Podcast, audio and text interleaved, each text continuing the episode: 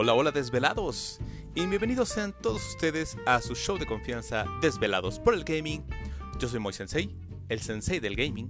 En este caso ya llegamos al episodio 7. Y bueno, recuerden que nos pueden seguir en nuestras páginas. En este caso estamos en Facebook. Como ustedes saben, estamos como Desvela 2 eh, por el Gaming. Con el 2 es con número, recuerden. Desvelados por el Gaming Podcast. También estamos en Gmail, en el correo. En caso de que tengan alguna duda, sugerencia, cualquier sugerencia de mejora, todas son bien recibidas. Estamos en el correo desvela2, también con número, por el gaming, arroba gmail.com.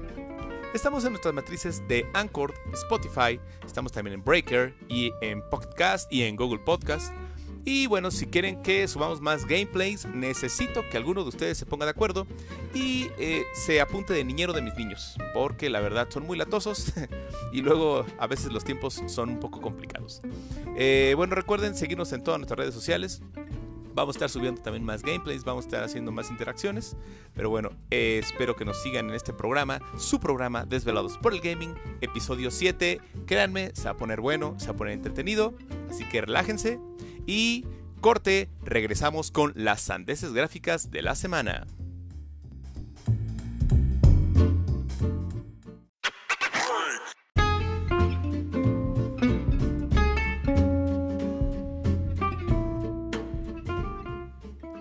Y la verdad, en esta semana, en el caso de las sandeces gráficas, lamentamos decirles que ya teníamos una lista completa de sandeces.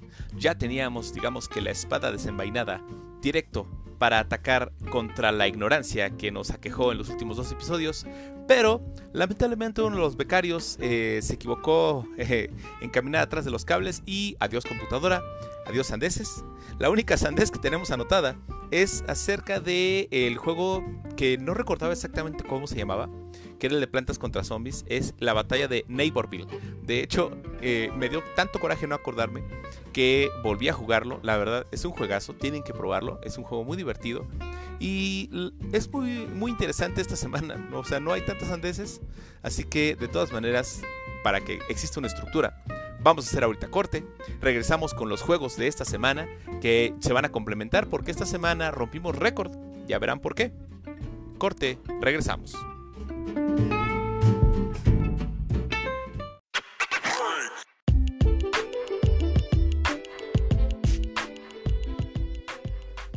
Y pasando a los juegos que jugamos esta semana, en donde estuvimos entretenidos toda la semana.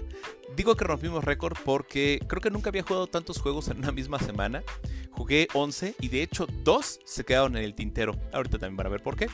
Bueno, ¿qué estuvimos jugando? Estuvimos jugando el juego de la semana, que si ya tal vez algunos identifican la imagen que tengo ahí de fondo, en este caso es de The Gardens Between. Es un juego que eh, nos, pese a que es un juego muy corto, por una u otra razón no lo habíamos terminado. Ya sea que la otra razón se llama Assassin's Creed y la otra razón se llama Dragon Age. Entonces yo creo que le dimos más prioridad a los juegos más largos y este tipo de juegos más pequeños lo habíamos dejado en el tintero. Pero ahora sí pues, le echamos ganas, terminamos el juego y me impactó tanto que por eso lo escogí como juego de la semana. Ya les explicaré un poco más adelante por qué merece esta, esta mención. Ahora, estuvimos también con el Overcook All You Can Eat también ya no lo iba a mencionar, pero pues es importante. Terminamos el 1. El, bueno, para los que no saben, el Overcook All You Can Eat incluye las versiones de Overcook, sí, esos cocineros chiquitos que luego ven en los gameplays. Eh, incluye el 1, el 2, con todas las guarniciones extra y con varios DLCs adicionales que vienen eh, complementando este, este compendio.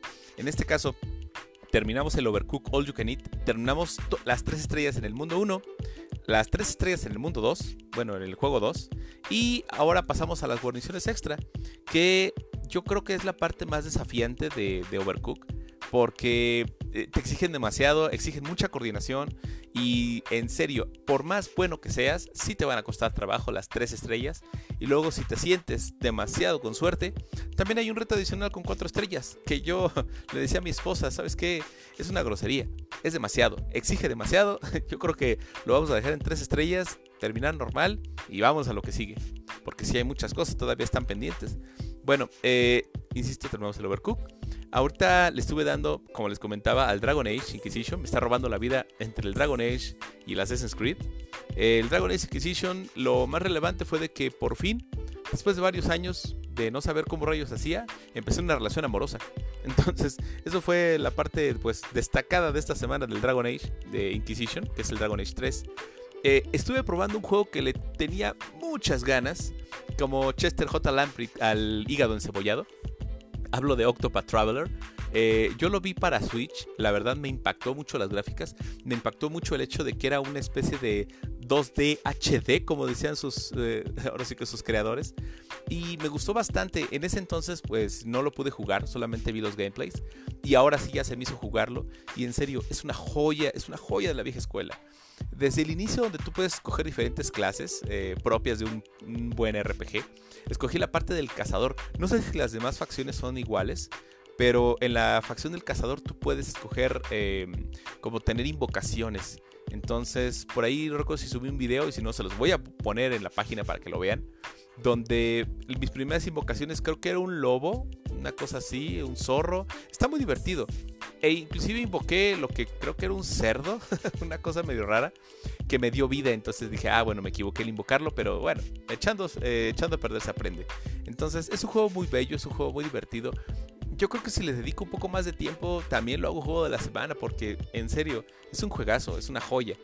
Ahora, ¿cuál es? Eh, bueno, también seguí jugando uno que estuvo rarísimo, que yo creo que le seguía avanzando, no sé hasta qué punto de la historia, y lo desinstalé porque dije, es un juego divertido, pero no ando buscando ese tipo de juegos. Eh, hablo de Shadow Warrior 2. Me quedé con cara de what the fuck porque es un juego muy muy extraño. De inicio te dan tres armas. Es un juego digamos que en primera persona, se te ven las manos solamente. Eh, está ambientado como en una especie de... Eh, futuro posapocalíptico cyberpunk soso del, de, este, de, de japonés. Entonces empiezas con una pistola, te dan una metralleta y te dan una katana. Entonces puedes alternar los ataques de estas tres armas. Te salen enemigos que son como demoníacos. Entonces me acordé mucho de, mi viejo amigo Shadow of the Dam. Eh, me, trajo mucha nostalgia este juego. Pero el humor es muy ácido. El personaje eh, se quiere hacer el gracioso. Entonces tiene varias frases que me recuerdan mucho a García Hotspur de, de Shadow of the Dam. Eh, en, el hecho de que, por ejemplo, se burlaba de los enemigos, se burlaba de los demonios. Y luego pocas cosas te dañan. ¿A qué me refiero? El juego te decía, ¿sabes qué? Tú puedes correr y puedes saltar y tienes una especie de superpoder y eh, una especie de power up, entonces te lanzas así directo y te quieres caer de un acantilado, no hay problema, sobrevives, entonces eso no te daña. Dije, órale, está, está muy interesante. Eh, no me gustó porque, insisto, la cosa se empezó a poner un poco extraña, un poco futurista. Eh, alternabas las armas y dije, no, ¿saben qué? Yo creo que esto no es lo mío. Está muy divertido. De todas maneras, sí lo recomendaría. No es para mí, pero eso no significa que no sea para ustedes. Así que si lo llegan a ver, Shadow Warrior 2, pruébenlo. Es una, cosa rara que les va a gustar seguramente. Eh, comentaba exactamente lo de Assassin's Creed Odyssey. Estuve dándole precisamente ya a mejorar un poco a mi personaje. Primero misiones secundarias, porque insisto, si no acabas las misiones secundarias, no vas a avanzar. Lo siento. Y ahora sí estuve dando las batallas eh, marítimas. Es muy divertido. Perdí varias veces. Igual en una parte me comieron los tiburones. Entonces, eh, sinceramente es un juego que tiene demasiado, demasiado que hacer. Eh, estuve jugando el Spyro. Nuevamente le seguimos al Spyro. Terminamos el 2. Estamos en el 3. Estamos avanzando lentos pero seguros. Y del Plantas contra Zombies. Estuve jugando tres juegos diferentes de Plantas contra Zombies. Estuve jugando el, modo de batalla ¿cómo se llama? La batalla de Neighborville, que precisamente es lo que había olvidado la semana pasada. Estuve jugando también el Garden Warfare 2 y a petición de mi esposa estuve jugando el Plantas contra Zombies original, el que ustedes recuerdan, con cariño algunos, para, bueno, en este caso lo bajé para 360, pero pues ustedes lo pueden encontrar hasta en celulares, en, cualquier lado está el Plantas contra Zombies. Eh, donde tú sabes lo típico, pones la plantita, llega el zombie, pones girasoles, salen soles, eh, pones las estas lanzadoras de guisantes. Eh, empecé con esa parte. lo empecé porque mi esposa era muy fan de este juego. nada más que mi esposa me decía, ¿sabes qué? A mí me gustaba más, pero hacer trampa, porque hacía un cheat en el Plantas contra Zombies. Eh, guapa, si me escuchas, perdón por, ventanearte. Eh, hacía un truco donde tenía soles infinitos. Entonces tú podías poner las plantas que quisieras y siempre tenías energía. En realidad, pues, eh, acabar el juego con eso era rapidísimo. Pero pues lo bajé para ver cómo estaba y bueno, ahora sí que uno regresa, insisto, uno regresa a donde, a donde se es feliz. Y finalmente estuve jugando eh, un juego llamado Torchlight 3. Eh, este juego lo estuve jugando muy poco. Estuve jugando con un, pequeño robot. Eh, al inicio, digamos que te que escoger un. Este juego va, digamos que de una vista en un tipo RTS, un RPG visto desde arriba. No sé cómo ustedes lo, lo identifiquen. puedes jugar con diferentes héroes. Y aparte escoges como una especie de mascota, casi que es como, como tu animal espiritual. Entonces yo escogí la combinación de un robot y un águila, un búho si mal no recuerdo. Estuvo bastante divertido. Entonces vas looteando, vas encontrando enemigos. Eh, está muy chistoso, tiene un humor también muy, pues muy agradable, está muy divertido. Y, y, sí me gustaría seguirle, pero híjole, yo creo que ya eh, entre los juegos que RPG que tengo ya me roban vida. La verdad, me gustaría seguirle, pero Nada más lo probé para, para sacar un par de trofeos, un par de premios y dije, bueno, ya, ahí muere. Pero también lo recomiendo bastante. Torchlight 3, este, en este caso está para diferentes consolas, no solamente para Xbox. Eh, insisto, pruébelo, está bastante divertido. Y como ven, esta semana hubo muchos juegos, hubo mucho que comentar. Así que voy a hacer ahorita corte y regresamos con las noticias del flash informativo, que espero que ahora sí sea flash y no me lleve demasiado tiempo para que ustedes estén bien informados de todo lo acontecido en el mundo gaming de esta semana. Así que corte, regresamos.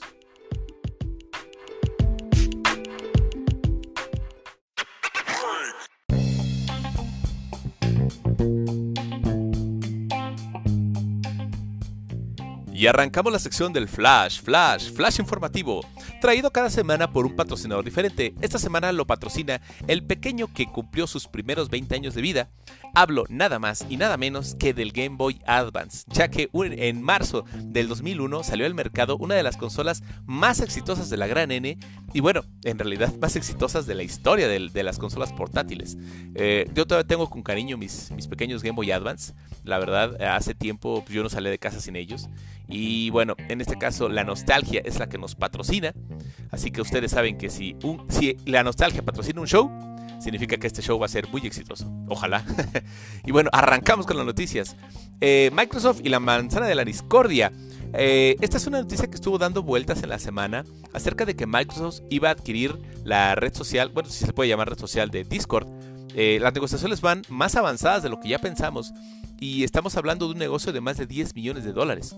Estos posiblemente, según fuentes oficiales, se va a concretar en el mes de abril y estamos hablando de una red social que tiene en promedio 150 millones de usuarios activos al mes. Entonces Microsoft, después de dar tumbos con otras redes sociales, Mixer te estoy viendo, eh, que en paz descanse, y necesita una red social que impulse ya que por ejemplo Amazon, que es una competencia propia de Microsoft, eh, tiene lo que es eh, Twitch, eh, Facebook tiene Facebook Gaming, entonces, en general Facebook, y Microsoft necesita ese, ese extra, esa, red social que, que, lo identifique. Ojalá y salga bien, ojalá y sea un buen negocio y ojalá sea muy bueno también para Discord, pero bueno, solo el tiempo lo dirá. Ahora, el llamado al deber. Regresamos a Call of Duty, a los orígenes de Call of Duty, ya que también fuentes oficiales aseguran que un nuevo Call of Duty se va a anunciar posiblemente antes de junio y va a tratar acerca de la Segunda Guerra Mundial. Así que regresamos a patear traseros nazis como en aquel PlayStation 1 y bueno, seguramente se va a poner divertido el asunto. Eh, otro juego también destacado de la semana, pero no por jugar, sino porque ha dado mucho de qué hablar, es Stalker 2.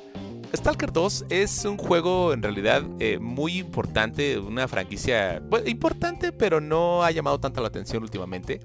Pero, ¿qué cabe destacar de esto? Además de que ahora parece que también tiene de amigo a Microsoft y eh, va a salir en, Game Pass día 1 tiene una personalización que a mí me llamó bastante la atención y por eso la comento, porque eh, leí una noticia que decía que ninguna sonrisa se iba a aparecer y yo, bueno, ¿y qué rayos significa?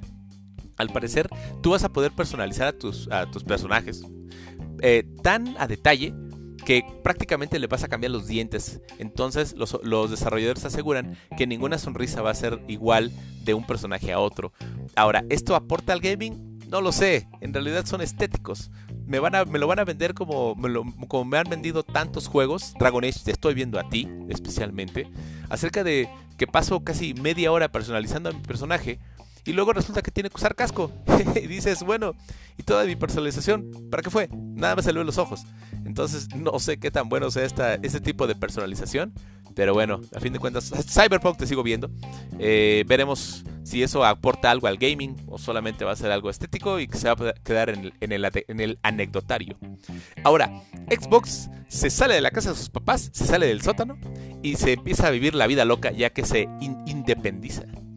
Ya que ah, hubo un showcase de Xbox en la semana, eh, específicamente para juegos indies. Y develaron, develaron, que van a sacar alrededor de 20 juegos independientes, de desarrolladores independientes, eh, en día 1 en Game Pass. En este caso hay dos juegos que me llaman bastante la atención porque vienen de, desarrolladores pues de renombre, aunque es independiente, comillas. Uno de ellos es Nobody Save the World, que en este caso lo trae de la mano la gente que estuvo detrás de Guacamele. Y de otro que posiblemente sea un hitazo, en este caso un hitazo independiente, que se llama Astria Ascending. Astria Ascending viene de la mano de los desarrolladores, de algunos desarrolladores, no de todos, de Final Fantasy y de Vagrant Story. Entonces, son sinónimos de calidad.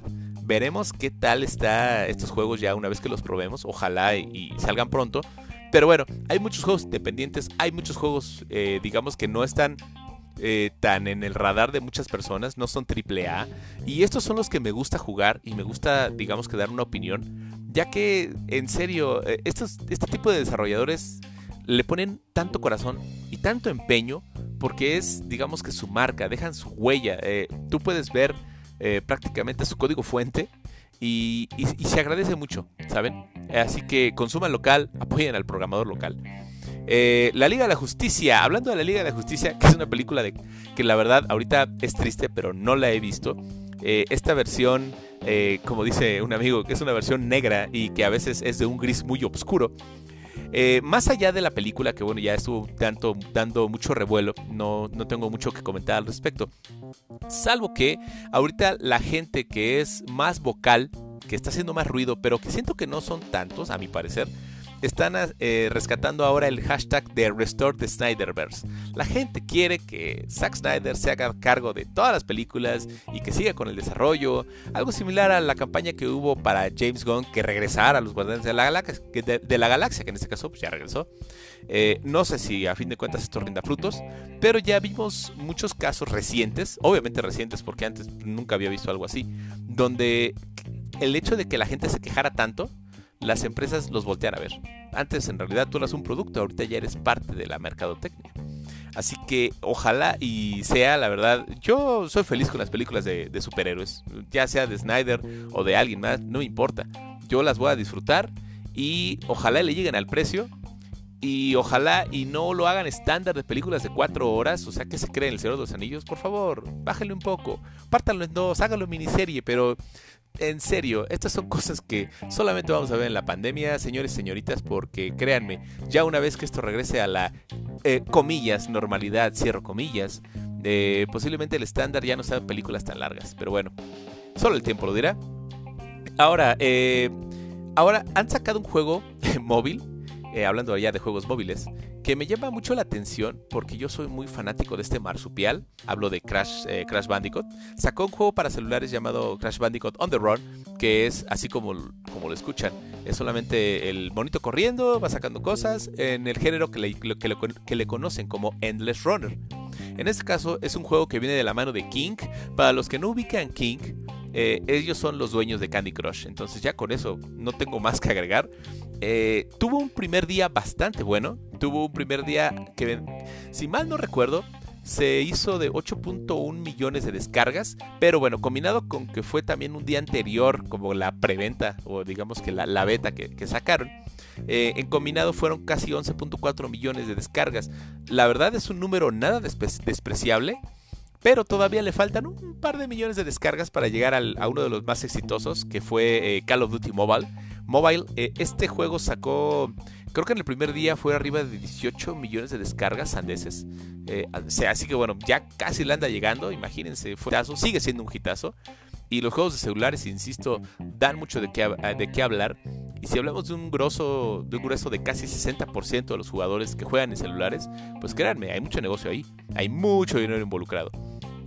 Ahora, hablando de gente de dinero, eh, The Lord of the Rings, ustedes ubican la franquicia, la serie, la saga de The Lord of the Rings. Algunos con mucho cariño, otros pues bueno tal vez no son tan fans y hay una parte muy pequeña y de hecho algunos amigos también que no habían visto ninguna película, entonces eh, pues yo creo que es bueno es buen momento para ponerse las pilas y, empezar otra vez la trilogía. ¿Por qué? Porque eh, desde el año de pasado, si mal no recuerdo, 2019, habían anunciado un juego de The Lord of the Rings, pero ahora que se va a salir un poco del canon y va a tratar de la historia de Gollum. En este caso eh, es acerca de ese periodo de tiempo desde que Gollum eh, se fue, fue seducido, digamos, que por, por, eh, por, el lado el lado oscuro, si lo quieren llamar así, aunque ya es una combinación de franquicias. Este, sacaron un gameplay apenas hace un par de días. La verdad me dejó muchas dudas respecto al proyecto. O sea, no se ve muy bonito que digamos. Eh, las gráficas no se ven tan buenas como yo pensaría. Yo, yo me lo hubiera imaginado como una especie de... Ay, no sé, como una especie precisamente de, cyberpunk, con muy buenas gráficas, buena iluminación, eh, buen trazado de rayos, pero no, la verdad siento que va a quedar a deber. Y, yo le traigo muchas ganas a ese juego. Me gustaría que saliera muy bien. Pero son juegos de franquicias. Entonces, salvo casos muy, eh, muy puntuales, eh, como tipo Jedi Fallen Order, los juegos de franquicias no suelen ser tan buenos. Entonces, espero que este sea un juego que valga la pena para los fans de The Lord of the Rings. Y ojalá y, bueno, ojalá y me calle la boca. Y ojalá y salga y sea un hitazo. Pero bueno, ya lo veremos. Eh, se retrasó para el 2022, eso ya también tenía tiempo de haberse anunciado. Así que este año no lo esperen, espérenlo para el 2022 y ojalá y lo pulan mucho mejor de lo que se ve en este tráiler que no, no me convenció, lo siento. Ahora, hablando de cosas que van más allá de, mi, de que me convenzan o no, eh, los BAFTA, en este caso la Academia Británica, eh, premió a varios videojuegos, como lo hace varios años ya atrás, y adivinen quién ganó como juego del año. Ah, no, no fue eh, Animal Crossing. No, no fue The Last of Us Parte 2. Fue Hades. Hades ganó como juego del año para los BAFTA, los, eh, los premios BAFTA. Eh, es algo muy importante porque pues, es un juego independiente. Es un juego muy bueno. Eh, no, lo, he jugado, la verdad. Eh, tengo amigos que son bien clavados con este juego. Boli, si me estás escuchando, ganaste. ganó, ganó Hades. Él me lo recomendaba muchísimo. un amigo me lo recomendaba bastante. Entonces, pues sí, la verdad dio mucho de qué hablar porque aunque tuvo menos nominaciones que The Last of Us 2, fue el gran ganador de la noche. The Last of Us 2 también tuvo varios premios. Animal Crossing también tuvo varios premios. y ahora también Cabe destacar, en los BAFTA se hace un premio llamado el Fellowship Award. Este premio, solamente para que lo ubiquen, es un premio eh, para personas pues, destacadas de la industria que han aportado muchísimo al gaming. Caso, por ejemplo, de Hideo Kojima, que le dieron el reconocimiento el año pasado. Y este año se lo dieron a Siobhan Reddy. Para los que recuerden el podcast de las mujeres, eh, de las mujeres en la industria del gaming, eh, Siobhan Reddy, ella es la representante, la, jefa eh, de Media Molecula que traía juegos como Dreams o eh, Little Planet. Entonces también le dieron un reconocimiento, un gran reconocimiento, la verdad. Pues, de aquí les mandamos un aplauso. Si no escuchan los aplausos es que los becarios están un poco lejos y pues bueno, no se escucha muy bien, pero eh, la verdad sí es un, reconocimiento muy, muy importante. Qué bien por Shinobi Ready. Y bueno, ah, otra noticia también muy importante acerca de Ghost of Tsushima.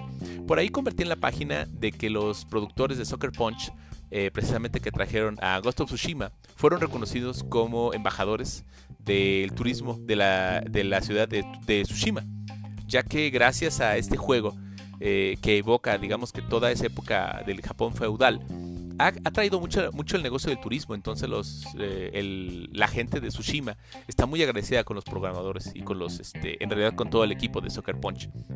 Y ahora al parecer van a estar más porque van a traer una película live action de Ghost of Tsushima que viene de la mano de los mismos que trajeron John Wick. Entonces imagínense cómo se va a poner esto. Eh, obviamente no van a dejar solo este proyecto, ya que va apadrinado por la gente de PlayStation Production y Soccer Punch. Entonces yo le auguro un éxito, la verdad. Y es algo raro viniendo de una franquicia de videojuegos al cine. Ustedes saben que ha tenido muchos tumbos. Ya esto lo platicamos en un podcast pasado. Entonces, ojalá y sea un juegazo. Bueno, perdón, una. Ven, imagínense. Ojalá y sea una película que, le haga justicia tanto a la ciudad como a esta época de Japón y al juego. En sí, que es un juego muy querido por la gente. Lamentablemente ese, ese amor que tiene la gente por el juego no se ha visto reflejado en números, ya que creo que no ha llegado ni a las 7 millones de copias vendidas. Solo para que se tengan una idea, 7 millones de copias o 6 millones y cacho de, de Ghost of Tsushima, comparadas con los 140 y tantos millones de copias vendidas de Grand, de Grand Theft Auto 5, o sea, o de Minecraft, por ejemplo, que también ocupan ahí el podio de honor. Entonces, ¿a, qué voy? Siento que este tipo de juegos de exclusivas, en este caso exclusiva de Sony, no ha tenido tanto impacto mediático, porque también hace poco escuchaba, bueno, ¿y a quién le recomiendas estos tipos de juegos? Yo creo que hay pocas personas a las que yo les podría recomendar estos juegos. O sea, por ejemplo, tengo muchos amigos que son fanáticos de FIFA. Y entonces a ellos que son, que ellos compran una consola, compran un Play 5, compran un Xbox para jugar FIFA. Y yo les diría, ¿sabes qué? Mira, no, te recomiendo. ¿Tienes Play 5? No, pues mira, te recomiendo. Eh, ¿Cómo se llama? Eh, toda la serie de Dark Souls, o en este caso Demon Souls, te lo recomiendo muchísimo. Dicen, pues no, no es lo mío, me quedo con FIFA, gracias. Y tal vez con el NBA 2K y ya. Entonces, pues bueno, encontrar ese tipo de, de, mercado meta es difícil. Créanme que es un poco complicado. Pero bueno, si tienen la oportunidad y si tienen un Play 4, Jueguenlo, por favor, jueguen Ghost of Tsushima, es un juegazo. Y ahora que va a salir la película, pues bueno, vamos a ver cómo les va. Y bueno, esto fue las noticias de la semana y vamos a pasar al tema de la semana que si por ahí vieron el título y se les hizo raro, es acerca de la pandemia contra los videojuegos. No sabemos quién va ganando, pero si hablamos de números, yo creo que los videojuegos le van dando una rastriza a la pandemia. ahorita les voy a decir por qué. Así que corte y regresamos con el tema de la semana.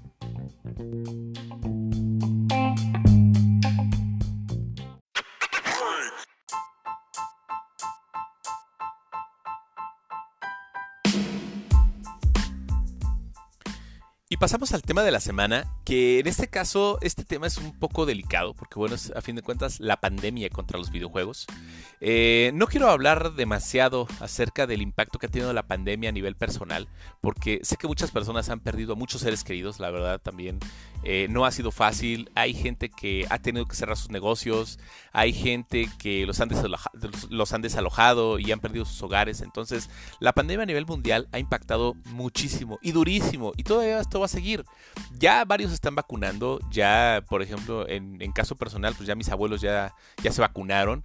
Eh, los papás de varios amigos también ya recibieron la vacuna. Ya la cosa está mejorando un poco. Eh, temo sinceramente por el tema de la Semana Santa, ya que varios están aprovechando para irse a la playa, para irse a descansar, que necesitan aire, que los niños necesitan orearse. Entonces, yo no soy tan partidario de eso, la verdad. No por el miedo, porque a fin de cuentas el miedo pues, lo haces tú, pero simplemente por la prevención. Entonces, eh, de parte personal, bueno, ahorita antes de, pasar al tema de la semana, en lo personal, pues yo no he parado, yo, yo he, seguido trabajando desde, que empezó la pandemia, entonces no he tenido, digamos que esa, ese tema de hacer home office o ese tema de quedarse en casa, pues no, yo salgo, trabajo, me cuido, obviamente, eh, yo trabajo en una empresa donde tiene buenas medidas sanitarias, entonces, pues para mí, o al menos para mi negocio, no ha parado. Ahora imagínense, no quiero decir el nombre de la empresa para la que trabajo, la verdad, por obviamente, por obvias razones. Pero uno de nuestros clientes es Amazon. Entonces, simplemente imagínense el impacto que ha tenido la pandemia para Amazon, que ahora todo es en línea, todo es entrega a domicilio. Si antes eran ricos, ahora están ridículamente ricos. Entonces necesitan mandar más paquetes y mi empresa es una de las empresas que le ayudan a eso. Ah, así que imagínense, yo he tenido muchísimo trabajo, eh, el trabajo se ha incrementado. Y por eso también la demanda de los videojuegos, ya pasando al tema de la semana, se ha incrementado también. ¿Por qué? La gente necesita un descanso, la gente necesita orearse, la gente necesita un break del día a día de las noticias alarmistas, de que sube la pandemia y que baja la pandemia y que el pico y que no sé qué, que quédate en casa. Entonces nos han bombardeado con noticias de todos lados. Hay varios que también están en la negativa de que todo es un complot y que el líquido de las rodillas este, y que el 5G. Entonces, bueno, yo no quiero hablar de esas personas. Conozco varias, la verdad, y no quiero hablar de ellos. No los quiero vanagloriar eh, en este espacio noticioso de videojuegos pero siento que los videojuegos han sido como una válvula de alivio para muchas personas. Y ahora, desde mucho antes de todo esto de la pandemia. Los videojuegos siempre tuvieron esa premisa de quédate en casa. Obviamente estoy hablando de videojuegos consolas caseras, no hablo de maquinitas, porque ahí es al revés, ahí es sal de tu casa y no regreses con las tortillas. Pero a la gente que, como yo, sinceramente, eh, mis papás nunca, nunca apoyaron tanto esa cultura de, de las maquinitas. Porque sí nos llevaban de niños a las maquinitas, pero pues era nada más en ratos. Yo disfruté mucho más mis consolas caseras que las maquinitas. O sea, mi, Super Nintendo, antes mi Family, mi Game Boy. Entonces, eh, los videojuegos siempre han estado ahí. Eh, en caso personal, han estado ahí en las buenas, en las malas, en las peores. Y ahorita con el tema de la pandemia, yo creo que muchos desarrolladores dijeron, bueno, ya lo hemos hecho, nosotros ya casi casi estuvimos preparados para esto desde antes que existiera esto de la pandemia. Entonces el jugador se quedaba en casa, pero ahora ¿cómo hacemos que realmente se quede en casa? O sea, ¿cómo hacemos con base en promociones, en ofertas, en descuentos, en, en nuevos desarrollos, que te quedes en casa? Que tal vez le pongas, irónicamente, le pongas pausa a esas noticias que ves día a día y que sinceramente pues yo creo que no es sano que te la pases todo el día viendo noticias. Yo creo que que estés enterado una o dos veces al día es suficiente porque, insisto, necesitas un descanso y los videojuegos son eso. Ahora, ¿qué han hecho las compañías? Eh, empezando con Nintendo, yo creo que Nintendo ha sido una de las compañías que no ha aportado tanto para que te quedes en casa porque lo suyo ya era ya era quédate en casa, o sea, quédate en casa jugando Pokémon, quédate en casa jugando Zelda, el, nuevo The Legend of Zelda, eh, quédate en casa con los nuevos DLCs de Pokémon Sword and Shield. Eh, no, mira, ¿sabes qué? ¿Quieres que realmente quedarte en casa? Pues mira, pum, ahí te va el aniversario de Mario, o ahí te va las promociones que tenemos, que dicho sea de paso no han sido tantas. Entonces, eh, ha sacado cosas buenas Nintendo. Siento que no ha explotado tanto ese, ese mercado de realmente no salgas de tu casa. Sino ha seguido con lo mismo. Pero, y hay algunos que dicen, no, es que Nintendo corre para otro lado, es harina de otro costal comparado con Sony o comparado con Microsoft. Pero acuérdense que estas compañías, estas tres compañías, están compitiendo por tu tiempo. Entonces, no pueden decir que compiten en diferentes categorías porque todas pelean tu tiempo tiempo es demasiado valioso para esas compañías. Entonces tú decides a qué compañía soltarle dinero. Y digamos que son industrias millonarias que lo que es la industria de los videojuegos es genera más dinero, no en estos tiempos, sino en general desde hace muchos años, genera mucho más dinero que la industria del, la industria del cine y la industria de la música combinadas. Así que imagínense por qué esto tiene tanto impacto. Ahora, esto es lo que ha hecho Nintendo, la verdad siento que le ha faltado como que ese e, e, esa interacción con, los, con, la gente, porque parece que están enfrascados en lo mismo desde hace muchos años. Y dicen, ay, ahora que es popular, oye, la gente sigue jugando en línea. o sea, cosas así que se me hacen ridículos a este, e, en este de 2021 que todavía los servidores de, por ejemplo, de Smash, yo he jugado Smash en línea y es, es un hartazgo, es, es terrible. El único juego que he jugado en línea eh, con, de Nintendo y que ha sido bueno, o la experiencia no ha sido tan mala, ha sido Mario Kart 8. Pero de ahí en fuera, cualquier juego en línea de Nintendo, en serio, es, lastimero, la verdad es, es, triste. Pero bueno, yo creo que eso, como dice, tal vez no es la batalla que está peleando Nintendo. Nintendo tiene con qué. Y ahorita con el rumor del nuevo Switch, pues bueno, ahora sí que te va a insistir a base de, de nuevos desarrollos, quédate en casa.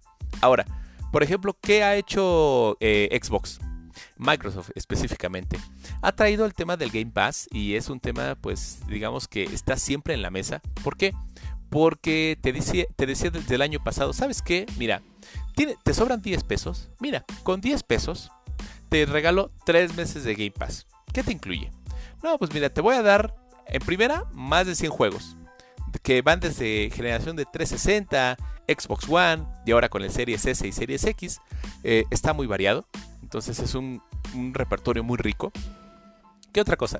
Tengo un arreglo con Electronic Arts, con EA, y tenemos también el EA Play, el, EA Play, perdón. Este juego, este servicio adicional, si tienes el, Game Pass Ultimate, que es el que te estoy regalando por 10 pesos, recuerden, 10 pesos, eh, te regalo 90 juegos más. Tómalos, ten, juégalos. ¿Quieres más? Mira, tenemos el Games with Gold. Juegos que mientras tú mantengas la suscripción de Gold son gratis. Entonces tú puedes descargarlos y jugarlos cuando quieras. Eh, no he descargado, por ejemplo, yo tengo este, este servicio. Eh, no he descargado tantos juegos de Games with Gold. Pero, por ejemplo, tenían este del Little Nightmares. Estaba, estaba gratis en Gold. Lo jugué también ahí, estuvo muy divertido. Es bastante creepy ese juego. Y el 2 me dicen que da más miedo que Resident Evil. Entonces, ¡ay! Me muero por jugarlo. Y también te da promociones, te da descuentos, Games with Gold hay muchas cosas. Entonces, ese es el approach de Microsoft, de Xbox, de decir, ¿sabes qué? Quédate en casa a base de servicios. ¡Pum! Ahí están los servicios, disfrútalos, gózalos, acábalos. Y es más, si quieres seguir con eso después de los 10 pesitos que me diste para 3 meses, ya el cuarto mes te cobro 200 pesos. ¿Cómo ves? ¿Está bien? ¿Está mal? ¿Es muy caro? No lo contrates, no hay ningún problema, tú puedes seguir jugando. Y ahora está también abierto a que puedes jugar en línea sin que te cobren un extra. Entonces, esto es algo que ya lo está haciendo algunos insiders de Xbox, del programa Insiders, eh, que prueba, digamos que algunas aplicaciones en formato beta o alfa todavía. Y es el futuro para eso. Entonces, pues va muy bien. Xbox, la verdad, va bastante bien. Y ahora, ¿qué está haciendo Sony? Sony también trajo una iniciativa llamada eh, Play at Home. Bueno, antes del Play at Home, eh, Sony tiene ahorita la promoción del PlayStation Now, que un mes te está, te está cobrando, creo que también un dólar. Entonces, eh, está bastante buena la promoción porque ahora, ¿de qué va PlayStation Now? En primera, tristemente, no está disponible en nuestra región, o al menos es lo que yo recuerdo. Pero trae juegos bastante interesantes. Por ejemplo, te da Horizon, te da eh, World War Z, te da Infamous Second Son, eh, te da juegos de Play 3, te da juegos de Play 2. está un catálogo también muy interesante. Eh, y esta promoción es muy rara porque creo que solamente duraba tres días. Entonces, durante tres días podías contratarlo por un dólar. Lamentablemente, insisto, creo que en México no está esa, promoción. Pero lo que sí está en México es lo de Play at Home. Play at Home es una iniciativa que sacó Sony desde el año pasado, donde dijo, ¿saben qué? Queremos, incitamos a que la gente se quede en casa y juegue. Así que mira, este, ubicas Ratchet Clank, Tom, tómalo, gratis. Oye, pero no tengo, eh, no tengo eh, Plus, no importa. Con tu cuenta que la puedes crear gratis, nada más con un correo y tu cuenta de Sony.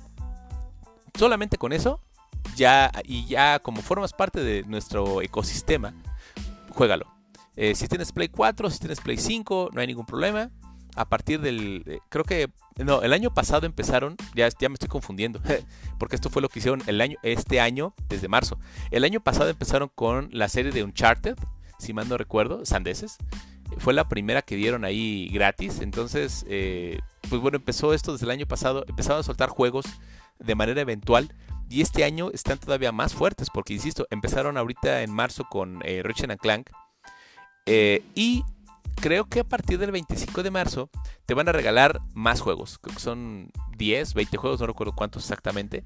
Porque hay juegos independientes, pero también hay una, un, plato fuerte. Entonces digamos que las entradas, para llamarlo de otra forma, está Apsu, está Enter the Gungeon, está Subnautica. Eh, hay varios juegos bastante, bastante interesantes, eh, la verdad, para Play 4 y para Play 5. Hay uno, por ejemplo, que me llama mucho la atención. Yo no soy tan fan de la realidad virtual, la verdad. Pero ahorita también está, está despegando. Es algo que siento que es una promesa futuro. Pese a que ya todos te venden visores y hasta, ¿cómo se llama? Hasta Nintendo tiene este visor raro que es como de cartón. Entonces, bueno, es algo que ya varios compañeros están haciendo. No soy fan, insisto, respetable si a ustedes les gusta. Pero si les gusta y tienen una cuenta de Sony, pueden bajar el juego de Astrobot para realidad virtual. Entonces, ese juego está muy divertido. Me, han dicho que está bastante, bastante entretenido. Y la cereza en el pastel, o más bien el plato fuerte, dicho de otra forma, es Horizon Zero Dawn. Horizon Zero Dawn lo van a dar gratis desde el 19 de abril hasta el 14 de mayo. Entonces, durante ese periodo, bájenlo, jueguenlo, acábenlo. Y si no tienen tiempo para jugarlo, bájenlo, no hay ningún problema. Ya lo van a poder jugar después. O sea, pero el tema de solamente tienes ese rango de tiempo para descargarlo y ya luego lo juegas cuando quieras. Aparte de todo esto, Sony también ofrece lo que es el PlayStation Plus, donde te dan eh, diferentes juegos, eh, pero estos son juegos, digamos que AAA, son juegos importantes. Aparte de los juegos que traen de cajón, creo que también estaba en el Plus el Final Fantasy, Final Fantasy Remake. Entonces, imagínense, está un buen nivel. La verdad, este PlayStation Plus tiene muy buen nivel de juegos. ¿Y a qué, le está tirando eh, Sony? A las exclusivas. O sea, recuerden que los tres grandes, pese a que los tres compiten por tu tiempo, tienen enfoques diferentes. Nintendo te vende nostalgia. Sony te vende exclusivas. Y Xbox te vende servicios. Así de simple. Entonces, esto es lo que yo quería comentarles. Quería eh, también un pequeño comercial que digo, qué bueno que me pagaran. No me pagan nada, señores. Todo esto, señores y señoritas, todo esto que digo y todo esto que hago es por amor al arte, la verdad. Me gustaría ya en un futuro monetizar esto, hacerlo más allá de un pasatiempo, un trabajo y ofrecer productos de calidad. Entonces, pues bueno, esto ya sería en un futuro, espero un futuro no muy distante. Y eh, yo lo que quería dar a entender con este tema de la semana es que en realidad los gamers estamos bien armados en cuestión de, pasatiempo, lo que es tal cual los videojuegos para, para, muchos es un pasatiempo, para mí también es un pasatiempo, pese a que es, eh, yo no sé qué sería de mi vida sin los videojuegos, para mí sigue siendo un pasatiempo.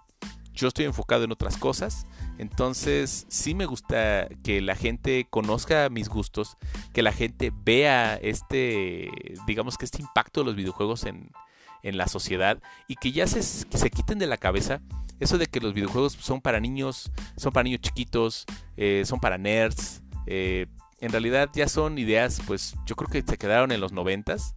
Eh, tengo, tengo, inclusive tengo amigos, buenos amigos, que también si están escuchando esto, no voy a decir nombres, no quiero quemarlos, pero saben quiénes son. Y, y también escuchan el podcast, por lo menos eso, eso me han dicho tengo amigos que el último juego que jugaron fue Super Mario. Super Mario para el Nintendo. Y entonces cuando yo le empecé a platicar sobre este proyecto que de Desvelados por el Gaming y le empecé a mandar algunos gameplays y le empecé a explicar esto, me decía, wow, es que me resulta impresionante cómo ha cambiado todo de mis tiempos donde en realidad era me preocupaba con Mario y saltando los bombas y todo esto, los monitos, los hongos que decía él, eh, él o ella, insisto. Em, y decía, no, pues ya ha, cambiado mucho esto. Y yo, sí, la verdad, ha cambiado bastante. O sea, tal vez no ha sido lo tuyo, lo tuyo ha sido otro tipo de cosas, tu pasatiempo es diferente. Pero pues es bueno que aunque no es lo tuyo, lo conozcas. Y, se, y sepas que hay cosas diferentes allá afuera que te pueden llamar la atención. Y en el caso de los videojuegos, insisto, siempre hay un roto para un descosido. Y el juego, tu juego favorito está a la vuelta de la esquina. Y ahora con estas iniciativas de Nintendo, de Sony y de Microsoft, puede que lo conozcas. Puede que el juego de tu vida todavía no lo hayas jugado y te esté esperando allá afuera. Tal vez sea un AAA, tal vez sea un juego independiente, no lo sabes todavía. Y esa es la parte divertida de todo esto. Así que bueno, este fue el tema de la semana. Y ahora vamos a hacer corte y vamos a hablar del juego de la semana, que es precisamente un juego independiente eh, llamado The Gardens Between. Corte y regresamos.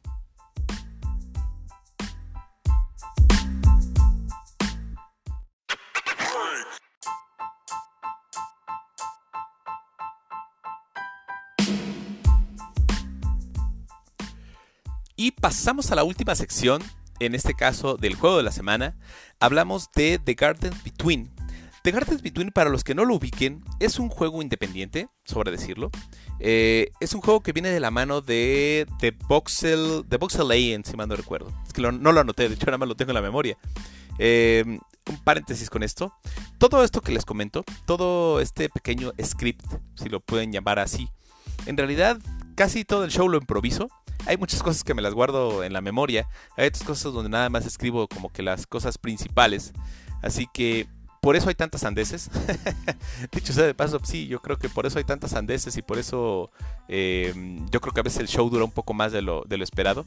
Pero bueno, espero que lo entiendan, espero que me disculpen de antemano si, me, si divago demasiado.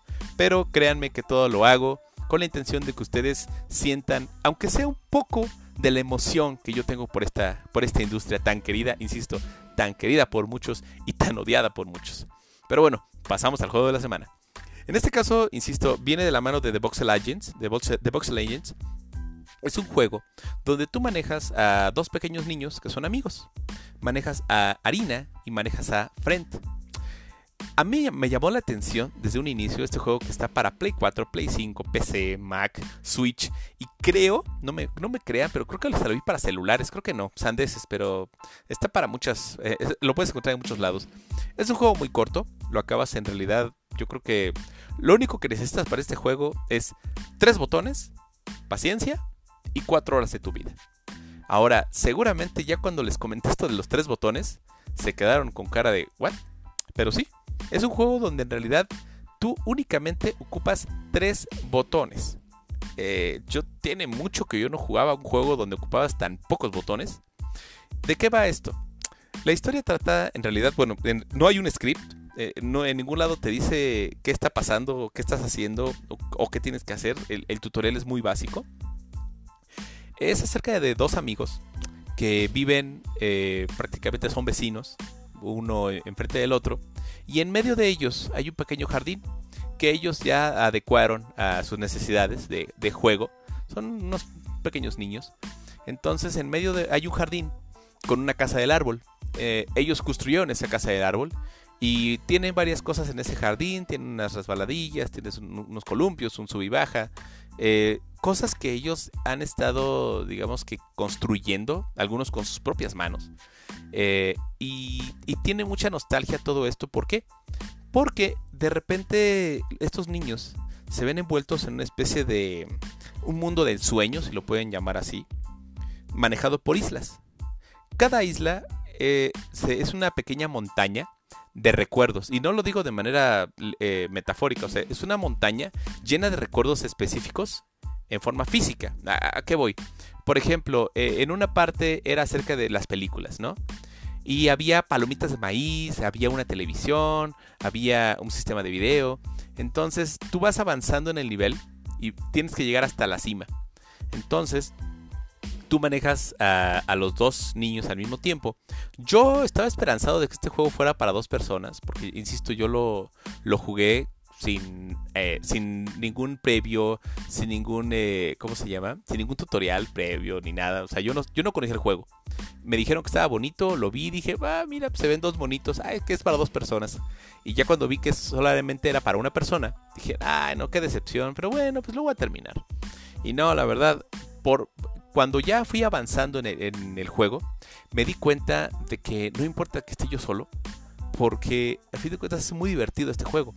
Ahora, esto es acerca, digamos que, digamos un previo general, donde es un juego que no tiene narrativa, no tiene dificultad, y ahora, el gameplay. ¿Cómo se juega? Insisto, solamente tienes tres botones, donde tú vas a retroceder el tiempo y vas a interactuar con algunos objetos seleccionados en cada nivel. Entonces, retrocedes el tiempo con el botón de la izquierda, ¿no? Que puede ser diferentes botones, ponle el botón izquierda, boom retrocedes el tiempo. Entonces los, los, niños van caminando en reversa y todo alrededor va caminando en reversa porque a fin de cuentas los escenarios son como que interactivos y tú puedes regresarlos o puedes adelantarlos. El chiste es de que tú sigas caminando hacia adelante, caminando hacia adelante hasta donde llegues a topar con pared literalmente. Porque si tú simplemente manejas la historia hacia adelante, va a llegar un punto donde vas a chocar y no vas a poder avanzar. Entonces eso significa que debes resolver un puzzle un poco antes para que tú puedas seguir avanzando en la historia. Creo que no lo comenté al inicio, pero es un juego de puzzle, es un juego precisamente de, de acertijos, de poder, digamos, avanzar en la historia con base en tus habilidades de resolver este tipo de acertijos. Entonces es un juego desafiante para algunos y es un juego muy liked para otros. Por eso se acaba muy rápido, insisto, son cuatro horas de tu vida. Créanme, lo, es cuatro horas bien aprovechadas. Ahora, esos son los botones que tú manejas izquierda, retrocedes, derecha, avanzas en el tiempo e interactúas con un botón, que en este caso yo lo manejé con el botón A, ¿no? Eh, ahora, ¿con qué puedes interactuar? Tú manejas, por ejemplo, a la niña que tiene una, una especie como de farol y vas recolectando luces. Entonces, esas luces, que en realidad el juego como que nunca me explica qué significan las luces, simplemente de que tú esa luz la debes llevar hasta el final del nivel. Si se te pierde antes, te tienes que regresar por ella y tienes que volver a regresar con tus pasos. Pero ese es el objetivo, llevar esa luz hasta el final del nivel. Ahora, eh, ¿con qué puedes interactuar? El niño, en este caso este Fred, si mal no recuerdo, eh, puede interactuar con algunos objetos de color morado, que son como, como si fuera una especie de colgante que tú jalaras. O sea, como de estos, eh, ¿cómo se llama? Como de las luces que tú prendes y que tienen una pequeña, eh, un pequeño cordón donde tú la jalas y se prende el bombillo. Hagan de cuenta, es algo similar, donde tú presionas eso, jalas este aditamento, de repente como que la pantalla cambia, se congela y puedes seleccionar igual atrasar o adelantar el tiempo de una sección en particular y todo lo demás está detenido. Suena, suena muy raro, la verdad, ahorita que lo estoy diciendo en voz alta, suena muy complejo, pero no lo es. Es un juego que te va llevando de la mano y los puzzles se van incrementando, van incrementando de dificultad conforme vayas avanzando en la historia. Entonces obviamente los primeros son muy sencillos, muy de niños, dices, ah, está muy fácil, pero ya vas avanzando y créeme que si no le tienes paciencia no vas a poder avanzar. Eh, entonces es un juego, insisto, que tú eh, necesitas mucha paciencia para jugarlo. Ahora, esto es la jugabilidad. Ahora, eh, por ejemplo, el diseño de arte, ¿cómo va esto? yo soy muy fan de las paletas de colores, en este caso brillantes, coloridas. A mí me gustan los juegos que brillen este juego en particular es un juego muy brilloso, es un juego muy luminoso. Maneja muy bien lo que son las sombras. Maneja precioso el, hecho, por ejemplo, de que regreses en el tiempo y todo cambia al mismo tiempo. Entonces es, maravilloso. Eh, el diseño, insisto, no trata de ser realista, trata de ser un poco caricaturesco. Y pues bueno, eso es lo que me gusta de este juego. La estética es fabulosa. Eh, no, no quiere ser, insisto, algo muy, muy real, muy eh, mundo abierto. No, o sea, es un juego que el objetivo es divertirte. ¿De acuerdo? Es un juego, insisto, independiente donde el objetivo es que la pases bien que lo recuerdes con cariño. Ahora, yo al principio pues, no le agarré mucho a la historia. Dije, bueno, ¿para qué tratan de recordar eh, diferentes escenas? Por ejemplo, empieza la isla, haces los desafíos, llegas hasta la cima, de repente la luz, digamos que como la avientas, llega al cielo, se forma una pequeña constelación y es un pequeño corto de una escena de una interacción de ellos dos eh, jugando, ¿no? Por ejemplo, o comiendo helados, o improvisando una alberca, o metiéndose en problemas, o construyendo su casa de árbol, o sea, son diferentes recuerdos. No les voy a espolear al final, pero hasta el final entendí por qué están recordando todo esto. Insisto, yo me quedé así impactado. El final es un final, la verdad, muy triste, muy, muy agridulce, porque, insisto, es pasas por tantas cosas y ves tantos recuerdos, te vas encariñando con los personajes. Entonces ves cómo interactúan, ves cómo se quieren, cómo ese, existe ese amor fraternal de, de, niños, del vecino, del amigo con el que jugabas videojuegos con el que te desvelabas todas las noches, eh, con el que ibas a su casa y, jugabas, eh, no sé, cualquier tipo de juego. Es eh, de esos vecinos que se vuelven amigos, o amigos que se vuelven vecinos, no lo sé. Pero sinceramente el final me dejó, me dejó muy confundido. al final entendí, dije, ¿por qué, ¿por qué recordaban todo esto con tanta nostalgia? no los quiero espolear, la verdad tiene un final muy bonito. Me gustaría que ustedes lo jueguen juzguen el juego y vean por qué yo lo escogí como el juego de la semana. Porque pese a ser un juego de 4 horas, te resume la infancia de todos nosotros. De hecho, de, esos de que te levantabas temprano y veías la televisión, las caricaturas. Eh, en mi caso, por ejemplo, de que te levantabas a jugar videojuegos y de ahí el cartucho que le tenías que soplar y todo. O sea, eh, que ibas con los amigos, ibas con el vecino, ibas a, a jugar ahí a, no sé, que tiene una, una alberca improvisada, un chapoteadero que es prácticamente una pileta con agua. Entonces, ese tipo de, ese tipo de anécdotas son muy divertidas y el juego, digamos que trata de, generar esa empatía contigo. El juego trata de decir, mira, estos recuerdos que están aquí con los niños son tus recuerdos. Es tu infancia. Es, eh, digamos que ese recuerdo que tienes de ese amigo entrañable que ahora hay dos opciones o es un amigo que hiciste para toda la vida y es un amigo que tal vez hasta la fecha lo sigues viendo o bueno, ahorita con el tema de la pandemia, pues tal vez no le mandas tanto mensaje como, como te gustaría o tal vez no lo ves tanto, pero sabes que está ahí y sabes que si tú le mandas un mensaje tu amigo te va, te va a responder. O, caso contrario, era un amigo entrañable de la infancia que pasaron tantos momentos padres juntos y de repente se dejaron de ver y ahora ya no sabes dónde está no lo tienen en Facebook, no sabes de su vida, no sabes si sigue vivo, no sabes nada de él, pero recuerdas con cariño esos momentos que pasaron juntos, digamos que en la infancia, eh, y le agradeces, aunque no lo puedes ver físicamente, sabes que en algún punto de la historia marcó tu vida. Entonces, ese es el pensamiento que les quiero dejar para que vean qué opciones tiene este juego y cómo termina. Así que eh, recuerden, se llama The Gardens Between. Lo recomiendo ampliamente. Es un juego, insisto, muy corto. Es un juego muy entrañable. Y es un juego que créanme que les va a sacar una sonrisa, les va a sacar una lágrima, les va a sacar algo. Pero e, ese, es el objetivo de estos videojuegos, que te hagan sentir algo, lo que sea, tanto bueno como malo. Yo creo que ese sería como que el, fin de todos los videojuegos, hacerte sentir. Así como en una buena película. Una buena película es aquella que te hace sentir algo. Lo mismo. Este es el episodio 7. La verdad, pues sí, yo creo que me extendí un poco. Eh, mea culpa. Voy a tratar de hacer los shows un poco más cortos. También estos comentarios. Si les gusta este formato, por favor díganmelo. Si no les gusta, también díganmelo. No hay ningún problema. Lo cambiamos, lo adecuamos. Los especiales, si les gusta, si no les gusta. Si quieren que hablemos de algún videojuego en particular. Si quieren que hablemos de, de consolas de nueva generación. Si quieren que ampliemos la sección retro. Créanme, soy todo oídos, me gustaría escuchar sus comentarios, me gustaría saber de ustedes, eh, ya que pese a que tengo el estadístico y pese a que las estadísticas dicen que, este podcast está, pues la verdad, eh, tiene buenas reproducciones, ahorita ya llegamos a más de 350 casi reproducciones totales, entonces por lo menos 350 veces ustedes lo han escuchado. Más de 350 veces ustedes ya han estado partícipes de esta de este desahogo de, de este, de este humilde chaborruco en decadencia. Así que, por favor, háganmelo saber. Estamos en Facebook, estamos en Google, en Gmail. Eh, síganos en Spotify. Ya por ahí también le mando ahora agradecimientos especiales de esta semana. Eh, mi amigo Benja, que me ha recomendado también muchas cosas bastante interesantes, que son las que quiero comentar en un, en un show posterior. Eh, Benja, está escuchando. Saludos, compadre. Muchas gracias por tus comentarios. A, mi amigo el güero, mi amigo Christopher, por ahí también es un amigo, pues ya también de muchos años.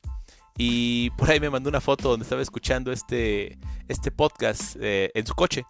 Entonces dije, ah, mira, la verdad, compadre, muchas gracias. Y este, igual también, algún comentario que tengas, por favor, soy todo oídos.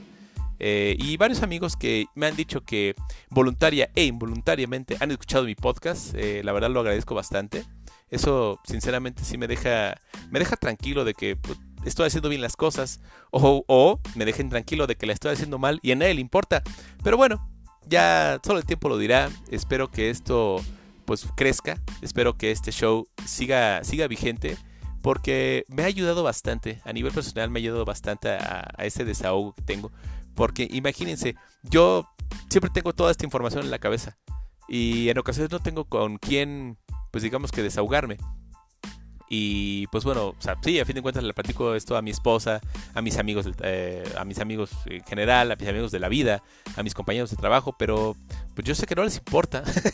en realidad no es, no es tanto su mundo, es un poco más el mío, pero ahora quiero compartir esa visión de ese, de ese pequeño mundo con ustedes eh, mis pequeños eh, escuchas Así que, bueno, ya lo saben. Eh, esto ha sido todo. Esto fue el episodio 7 de Desvelados por el Gaming. Yo soy Moisensei. Cuídense, pórtense bien, usen cubrebocas. Si salen de vacaciones, por favor, por favor, bueno, primera no salgan, pero si salen de vacaciones con mucho cuidado. Eh, y nos vemos a la próxima. Me despido nuevamente. Y bueno, no tengo nada más que agregar. Nos vemos a la próxima. Bye bye.